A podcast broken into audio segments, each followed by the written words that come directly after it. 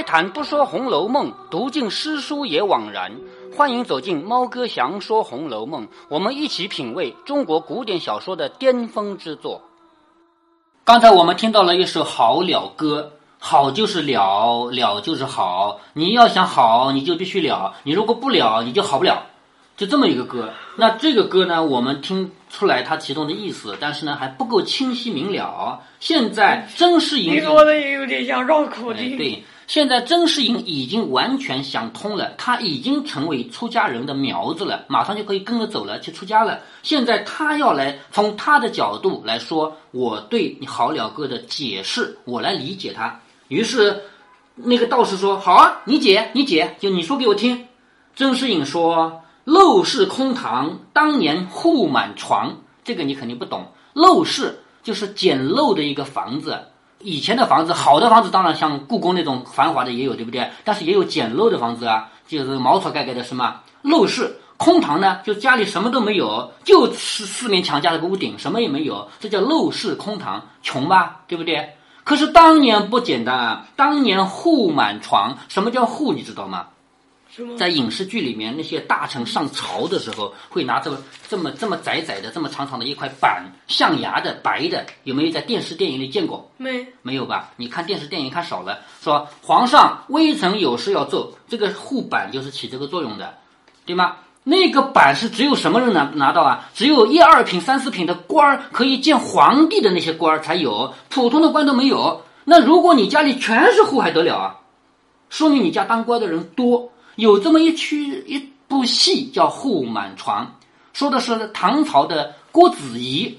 郭子仪是一个大官，他做大官不要紧，他有七个儿子，八个女婿，全是大官。所以郭子仪他做寿的时候，他女儿、女婿、儿子不都要来祝寿吗？祝寿的时候，大家都是上朝个至。少有一十五个孩子。哎，对，那个时候生这么多孩子不奇怪啊。那么他要做寿的时候，他的儿子、媳妇、女儿、女婿要来祝寿，祝寿是从朝里上了朝回来的，就是在皇帝那里上完朝才回来给你祝寿的。来的时候手里都拿着户，对不对啊？全往你家一放，十五块户，那就叫户满床。这是一部戏，叫《户满床》。讲的这个就是郭子仪他的妻子八婿的故事，后来一直在演，为什么要演啊？比如说吧，我做寿了，明明我没有儿子女儿，没嗯在做官，对不对？但是到我家来演这个戏，我也高兴啊，说明我将来有可能会发财做官啊。所以这个戏在后来一直在演，一直在演。好，这里讲的就是这个故事啊。陋室空堂，当年户满床。这两句话的意思就是，你曾经家里全是户又怎么样？现在变成了一个陋室和空空的堂屋，明白了吧？嗯。好，第二，衰草枯杨成为歌舞场。歌舞场是什么？以前每家每户家里都会有人唱歌，包括这个《红楼梦》里面贾家也有，贾家自己家养了十二个戏子，每天就在那唱歌，不干别的，就只要唱歌。你我们需要听歌的时候，来来来，唱唱唱，就这样的，这是自己家养的戏班，每天都有人唱，所以当年曾经是歌舞场，现在什么？现在是衰草枯杨，就是那些衰败的草，还有那个枯萎的杨柳，就是以前有过一个达官贵人，现在什么都没有，连房子都没留下来，这个也懂了是吧？嗯。蛛丝儿结满雕梁，这个话什么意思啊？雕梁就是我们像故宫看到的那种梁上画的画的那种，对吧？嗯。现在结满了蜘蛛丝，什么意思啊？没人住了，对不对？蛛丝儿结满雕梁，绿纱今又糊在蓬窗上。蓬窗是什么呢？就是很差的窗户，就是以前我们家很好的，现在就只剩下一个门啊窗都很差的，把那个纱，就是防苍蝇防蚊子的那个纱啊，那个布啊，就缝在那个很差的窗户上。好，说什么脂正浓，粉正香，如何两鬓又成霜？说什么这个好懂的吧？脂正浓就是脸上涂的脂粉啊，涂的厚；粉呢也是也是脸上涂的，脂和粉是是一个意思啊。脂正浓，粉正香，就是一个人脸上涂的那么美，很漂亮，很漂亮，对不对？说什么脂正浓，粉正香，如何两鬓又成霜？两鬓就这两边全部成了霜了，什么意思啊？白发嘛，嗯，知道吧？两鬓成霜，这是个成语啊。昨日黄土陇头送白骨，今宵红灯帐底卧鸳鸯。这两句话其实就是前面这句话说：你活着的时候每天说恩爱，你死了他就嫁给别人了，就这个意思。说昨天黄土陇头是什么意思呢？就是坟墓。昨天那个女的还在坟前哭啊，我的丈夫死了啊，好好可怜啊。结果今天就在另外一个人的床上成了他的老婆了。这样的意思啊，就是说，昨日黄土陇头送白骨，今宵红灯帐底卧鸳鸯，就这样的读法，这个意思。金满箱，鸳鸯都是表示它成双成对的。对，鸳鸯这种动物，因为它经常给人看到两个两个出来的，所以用它来比喻新婚夫妻，懂吧？金满箱，银满箱，这个好懂的吧？一箱一箱的金银财宝，对吧？金满箱，银满箱，转眼乞丐人皆谤，一转眼你就成了乞丐了。说明什么？说明那些财宝它不属于你的，早晚会离开你，是不是这个意思啊？人皆谤就是人人都骂你，因为你做乞丐，你活得这么差，别人看到了都想离你远一点。正叹他人命不长，哪知自己归来丧。就是你在那说，哎呀，别人怎么活得不长啊，命短啊？谁知道饿回来自己就死掉了。这个很好理解吧？是每一个人的命也不属于自己的。你说性命是自己的吗？说不定哪天就死掉了，是不是？训有方，保不定日后做强梁。这个话什么意思呢？训有方，训就是教育，你教育儿女教育的很好吗？说不定以后儿子做成成了强盗了。这个是赵云前面哪句话说孝顺儿孙谁见了，对不对？你不是说你对儿女好吗？结果儿女又不孝顺，是这个意思。说你教训教教养儿子是有方法的吗？说不定以后儿子就成了强盗。择高粱，谁曾忘？流落在烟花巷。什么叫择高粱呢？是选一个富贵的人家去，把自己的女儿嫁给他家去。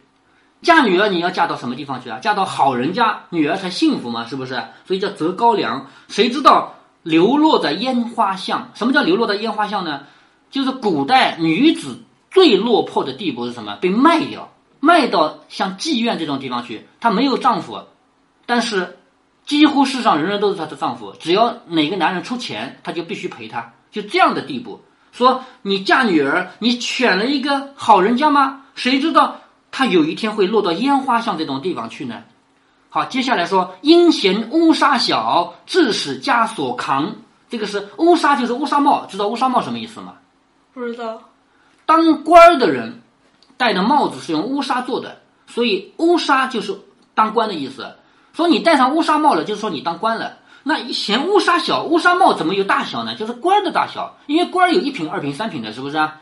阴险乌纱小，就是你还嫌你自己的官小，所以呢，你就想去当大官，结果你被枷锁一戴，枷锁不就是那个古代的手铐吗？这里有一个大圈，脖子这里两个小圈，手是不是啊？所以犯罪了，就说你以为你能当大官，结果你犯罪了，被抓起来了。昨连破袄寒，今嫌紫蟒长。这个什么意思？昨天你觉得那个破棉袄啊，寒冷的，就穿那个棉袄很冷嘛，很破嘛。今天你又嫌紫蟒是大官穿的衣服。今天你觉得，哎呀，你穿上这么好的衣服了，所以你看起来这个人的繁华，其实转瞬就变，一会儿穷，一会儿富，一会儿有金银财宝，一会儿没有，一会儿你的儿女是好的，一会儿儿女就做强盗了，这些都在变，什么都不是你的。懂他他这个意思了吗？其实他用一个更长的诗歌来解释了前面这个短的诗歌，是不是？最后几句话说：“乱哄哄，你方唱罢我登场，反认他乡是故乡。”乱哄哄是好懂的，是不是啊？乱糟糟是不是啊？你方唱罢我登场，什么意思呢？如果是一个戏台，戏台上面这个人唱两句下去了，那个人来唱两句，是吗？我们这个现实的生活也是戏台哎。今天是汉朝姓刘的人当皇帝。过了几百年以后，变成了唐朝姓李的人当皇帝了。然后唐朝结束，变成了宋朝姓赵的人当皇帝了。整个世界不就是个戏台吗？你方唱罢我登场，对吗？你唱唱歌，唱唱戏，走了我来唱。所以反正他乡是故乡，他乡和故乡什么意思啊？故乡就是我们自己生长的地方，而他乡就是别的地方。在按照古代的逻辑啊，每一个人都要回到故乡，哪怕死了，尸骨尸体也要送回故乡去安葬，对不对啊？所以，故乡在我们人心底里是永远不能忘记的一个东西。这里说，反正他乡是故乡，就是你一个人忘本了。说你方唱罢我登场，反正他乡是故乡。最后一句话说甚荒唐，到头来都是为他人做嫁衣裳。嫁衣裳很好理解，很好理解吧？就是嫁女儿的新衣服，对吧？为他人做嫁衣这个成语听过没有？没有吧？如果说你辛辛苦苦做一件什么事，最后自己没弄到好处，别人弄到了。比方说啊，你去抓鱼的，一网撒下去没抓到，结果鱼跳到别人网里去了。你说，哎呀，我为他人做嫁衣，也就是说，你辛辛苦苦做的衣服啊，给别人穿的去出嫁了。所以这里说很荒唐啊，到头来都是为他人做嫁衣的。那么为了押韵，后面加一个衣裳的事儿，说到头来都是为他人做嫁衣裳。好，我们从头到尾看一下这个新的这首歌。一开始这一段“陋室空堂，当年户满床”，就是指你家曾经做官的，现在不做官了，所以功名利禄不属于我，是吗？接下来“衰草枯杨，成为歌舞场”，以前我们家天天有人唱歌的，现在成了一片荒地了，说明钱金银财宝不属于我的，是不是啊？朱丝儿，结满雕梁，绿纱今又糊在蓬窗上，也是吧？房子那么好的房子不属于我的，早晚有一天会离我而去。说什么纸正浓，粉正香，如何两鬓又成霜？纸和粉脸上涂那么美，后来又变成老太婆了，说明岁月不是我的，年龄不是我的，美貌不是我的，是不是？昨日黄土龙头送白骨，今宵红灯帐底卧鸳鸯。就是说，昨天还。送丈夫去埋葬的，今天成了别人的老婆了，所以老婆不是我的。接下来金满箱，银满箱，转眼乞丐人皆谤，金银财宝不是我的。正叹他人命不长，哪知自己归来丧，命也不是我的。训有方，保不定日后做强梁。你就你教的儿子，你以为教的好，将来做了强盗了，儿子的孝顺不是我的。择高粱，谁曾望流落的烟花巷？你嫁女儿嫁一个好人家。谁知道有一天女儿被卖到了那种地方去？所以幸福不是我的，对不对？阴险乌纱小，致使枷锁扛。你以为你能当大官，结果你被抓起来了，你犯法了，所以功名利禄也不是我的，一切的一切都不是我的。与其终有一天他要失去，不如我现在都不要了。那个风跛道人听了，拍掌笑着说：“解得好，解得好，就是我的一首好了歌被你解得这么好。”世隐就说一声：“走吧。”你看，曾世隐反过来说：“走吧。”什么意思啊？就是我要跟你一起走了。曾世隐已经愿意出家，跟他一起走。那将那个道人肩上的大链抢过来背的，大链是什么呢？其实是两个口袋。如果是一个口袋的话，身上是不能挂的，你知道吧？两个口袋中间是连着的，两个袋子啊。如果拿一个外面那个蛇皮袋来，中间把一个线把它缝起来，两个。这么一边挂一个嘛，是不是啊？那就是大前后一边挂一个。对呀，挂在肩膀上，前一个后一个嘛。这样的话，因为出家人自己不种地的，他出去是要有别人施舍给他才能吃的。别人施舍给他，比如说有米就给点米，有馒头就给点馒头。我也不能挑说我要金银财宝，不可能，是不是啊？那给你的东西就放在这里面吧。这是大链。这个时候。曾世隐他已经看破了这个红尘，他愿意出家了，所以他说：“走吧，就要跟这个跛足道人一起走，把跛足道人肩上的大链拿过来，抢着背，自己背上了，竟不回家，同这个风道人飘飘而去。你看走的方法都不一样，前面他是拄了个拐杖，很艰难的走出来的，看到这个地方叫正到这个街上来的，就是。”走路都不能很正常的走，要强挣扎着出来的，挣扎着。这个时候走出去是飘飘而去，就像成了仙一样了吧？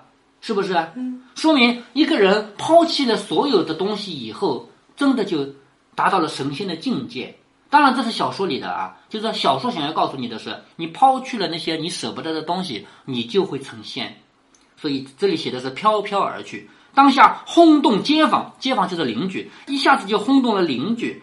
众人当做一件新闻来传说，封氏就是他老婆啊。封氏闻得此信，哭得个死去活来。老公跟人家走了，出去出家了，那剩个老婆在家，不是又更难过了吗？日子，于是哭得死去活来，只得与父亲商议，遣人各处寻访，就是还得找找呀，万一还能把他找回来呢，对不对？哪里能找到音信？无奈何，少不得依靠他的父母度日。好，这个时候，这个姓封的女的没有老公了，就等于回了娘家，靠自己的父母一起过日子了。幸而身边还有两个旧日的丫鬟服侍。好，这句话记住啊，身边还有两个丫鬟，这两个丫鬟其中有一个是前面出过场的那个贾雨村看到了他，他慌忙逃走，还回头看两眼的那个人。这个人接下来要出场。幸而身边还有两个旧日的丫鬟服侍，主仆三个人日夜做一些针线来卖，就是做衣服嘛，或者说做一些荷包之类的，做着卖。那毕竟还能赚点钱的，是不是？帮着父亲过过日子。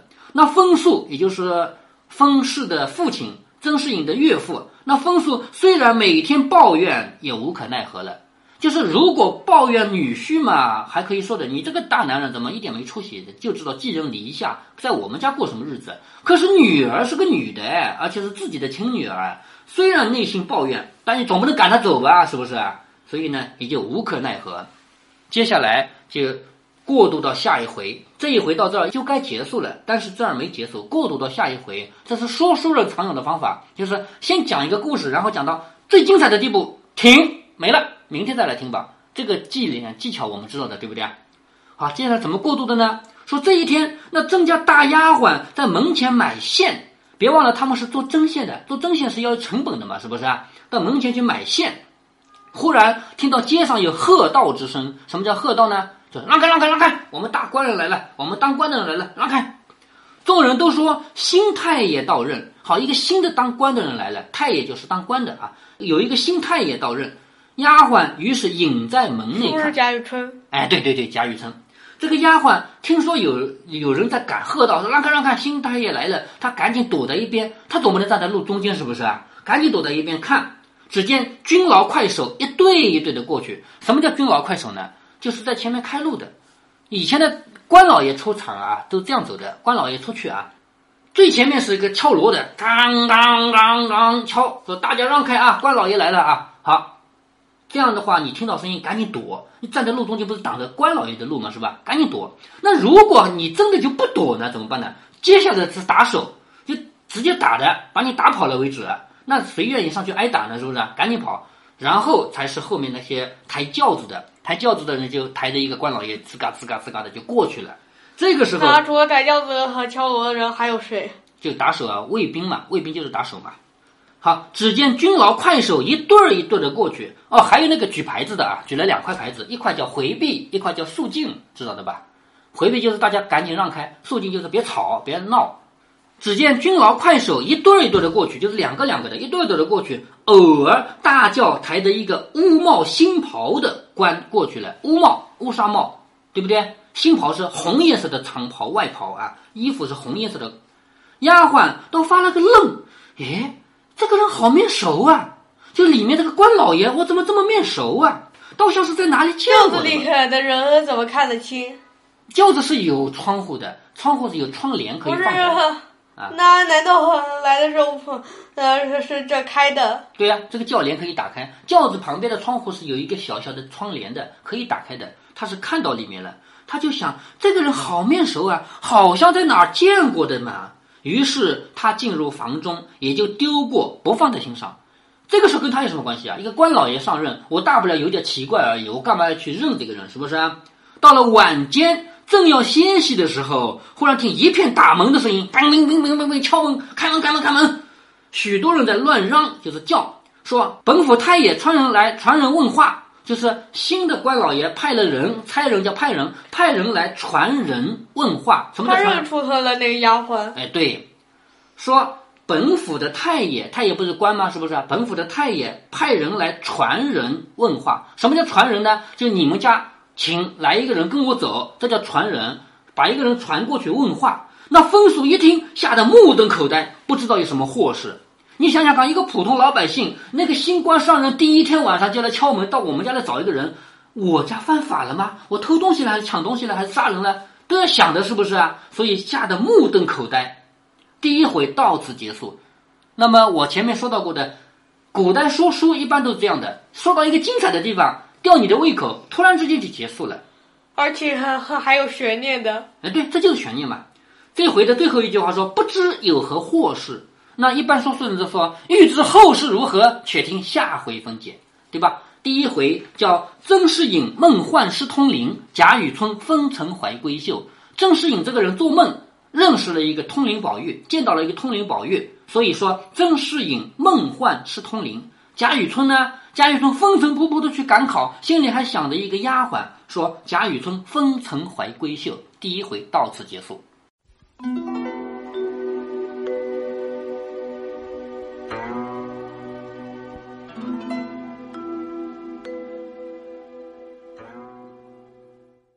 我们花了十一集的时间才读完了《红楼梦》的第一回。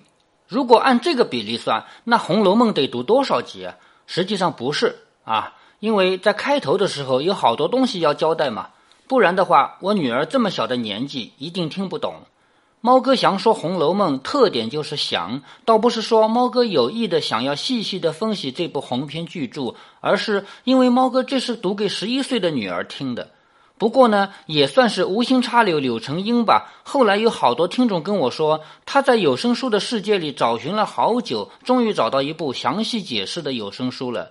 说明猫哥本意是读给年幼的小孩听的，但实际上成年人也有大量爱听这种风格的。凡是听到这里的听友都是真爱，因为不爱听我这种风格的人，肯定不会听到这一回。有播放量为证，第一集到目前为止是四万多的播放量。第二集就只剩有一万多，也就是说，好多人听了一耳朵，切，这算什么东西啊？就只剩下百分之四十的人愿意听下一集了。其实这是一件好事儿，说明大家可以有选择的寻找符合自己要求的东西了，总比当年好。要买电视机，整个百货公司只有一种熊猫牌十四寸黑白电视机，你爱买也是这一台，不爱买也只有这一台。现在可选的东西多了，虽说带来很大的选择成本。我说的选择成本是要花很多时间才能找到自己喜欢的那一种，但毕竟可以满足更多的人了。《红楼梦》开篇从路人甲和路人乙说起，这个路人甲也就是甄士隐，只有第一回出个场，以后就没有他的事儿了。当然了，一百二十回本的结尾还提到了他，那是另一回事儿。甄士隐应该是一个什么样的人呢？很简单，仙人。就算他没成仙，至少已经得道。在《红楼梦》的世界里，一生一道要解救的人很多，能被度化的就是仙，不能被度化的，要么憋屈的活着，要么悲惨的死去。《红楼梦》是一部充满了佛道色彩的小说，充满了因果报应的思想，满纸都是好人有好报，恶人有恶报。前两天还有听友跟我讨论说，为什么都这样写？我说，不是作者非要这样写，而是读者只接受这样的故事。现在的电视电影还是这样拍，就是要符合受众的期待。我们为什么需要艺术？就是要寻找真实世界里找不到的心灵归宿。在现实世界里受了委屈，无处声张，可以去小说、戏曲、电视电影里找回快意恩仇，如此而已。回到《红楼梦》的外面，我们每一个人的生活都是不完美的。不管你内心有多少林黛玉的心，到了职场上还得像薛宝钗那样各方讨好，说不定还得像刘姥姥那样装疯卖傻。不管你学了哪一种生命，每当夜深人静的时候，你就会做回你自己。猫哥详说《红楼梦》就这样开篇了，欢迎大家陪伴我一起度过这段岁月。猫哥在接下来的几百集中，会把我的理解、领悟一点一点讲出来，我们共同走进这一部伟大的。古典小说的巅峰之作。如果您觉得猫哥的读书分享有益有趣，欢迎您点击订阅，这样您将在第一时间收到猫哥的更新提醒。如果您有什么要对猫哥说的，不管是赞还是批评，不管是提建议还是唠唠嗑，欢迎您在节目下方留言。您也可以加猫哥的公众号，四个字“猫哥在线”。您还可以加入猫哥的听友群中，微信群呢用语音节目没有办法说清，还是 QQ 群方便，群号为八四九九六六八九九。不管加入 QQ 群还是微信群，还是在节目下留言，还是在公众号留言，您都可以围绕着书中的智慧和读书的乐趣畅所欲言。好，再见。